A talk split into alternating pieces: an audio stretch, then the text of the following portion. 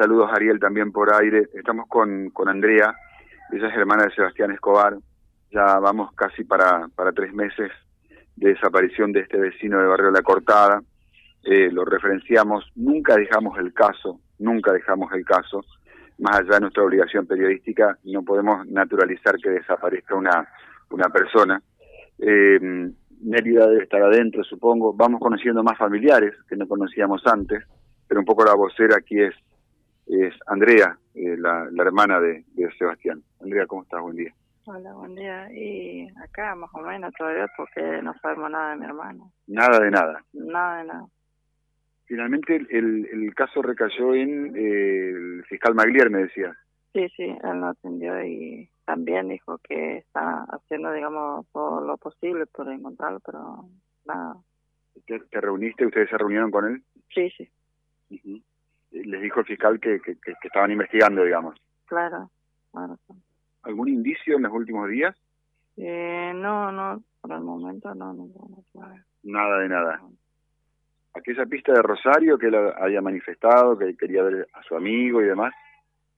Y no, eh, todo quedó igual. Nada, nadie sabe nada, nadie lo vio, nadie. ¿Y tu mamá cómo está? Sí, mi mamá está destrozada cada día más, cada día peor se está re mal, más mal que yo, digamos. Eso no lo siento más. Vos sos un poco el pilar, por lo visto, ¿no? Sí, sí, sí. sí. Trato de ser fuerte, digo, para ayudarle a ella y apoyarla a ella, porque si me derrumbo yo, ¿quién me va a pasar eso? Uh -huh. Eh, eh, hacemos un poquitito de historia con, con todo el respeto que se merece Sebastián y más ausente. Eh, él tenía algunos problemas de consumos problemáticos, eh, por ahí surgían algunos problemas con los vecinos. José siempre lo referencia, y lo recuerdo haber visto alguna vez, en la vereda de la catedral, sin molestar a nadie, en forma muy pacífica. La gente por ahí le acercaba algún dinero, lo ayudaba con alguna mercadería. Sí. Esa era la vida de él un poco.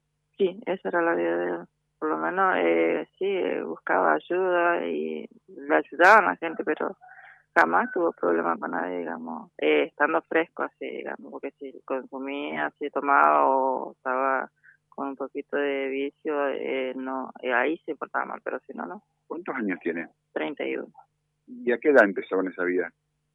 Eh, no te sabría decir eso porque no poco lo que hablaba conmigo más hablaba con mi mamá así que uh -huh. Está José en estudio, Andrea, que está haciendo, por supuesto, con todo el equipo muy de cerca el caso siempre. José, puedes saludarte con Andrea. Sí. Andrea, ¿qué Hola, tal? Buen día. día. Hola, Andrea, ¿qué tal? Buen día. Hola, buen día. Eh, ¿Cuánto tiempo hace ya de la desaparición de tu hermano, de Sebastián? Y ya van a, a, lo, a empezar a los tres meses ya. No, más. Eh, ¿O yo estoy equivocado o más? ¿Ya vamos para los cuatro o estoy equivocado? No, no, no, está equivocado. Eh, recién hace tres meses. ¿Cuándo desapareció? El 28 de... ¿De abril? mes pasado. Sí, sí. El 28 de abril. Mayo, claro. junio, julio. Sí, sí. ¿Mm? Y, y nunca un, un, un indicio, eh, nunca una pista por lo menos para seguir. ¿eh? No, ninguna, ninguna. Todo lo mismo nomás. Uh eh, Andrea, ¿y, ¿y qué piensa usted? Porque uno siempre, más siendo un familiar tan directo, tan cercano, en tu caso, eh, hermana, en, el caso de tu mamá, obviamente la madre, en algo piensan. ¿Qué pudo pasar eh, y, y, y, cómo lo perciben? ¿Será que está con vida todavía? ¿Cómo, cómo lo imaginan? A ver. Mi mamá dice que ella lo eh, piensa que está vivo todavía. Por lo menos dice que él eh, debe estar por ahí encerrado, pero vivo. Uh -huh. Y yo pienso igual. ¿Y quién lo pudo haber encerrado, Andrea? Y no tengo la menor idea. Eh, como con, coordinamos, digamos, como fiscal, eh, de tanto consumo o capaz que no tenía para pagar porque hoy en día la droga está cara. Uh -huh. Y como él con la ayuda de que le daban en la catedral no, no le iba a alcanzar para pagar los vicios. Uh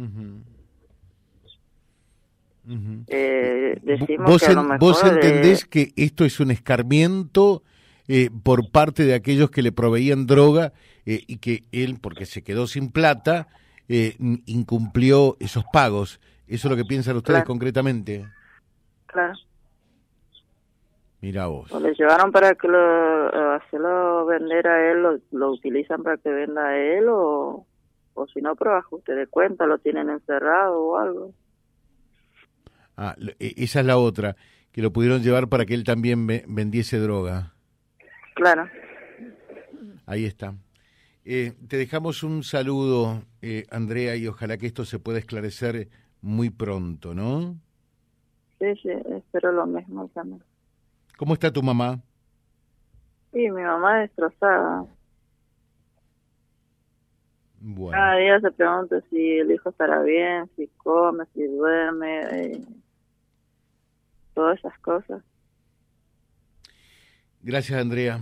Gracias. Bueno, gracias a ustedes. Gracias, Silvio. ¿eh? Ya volvemos. Presentó primero la comunicación.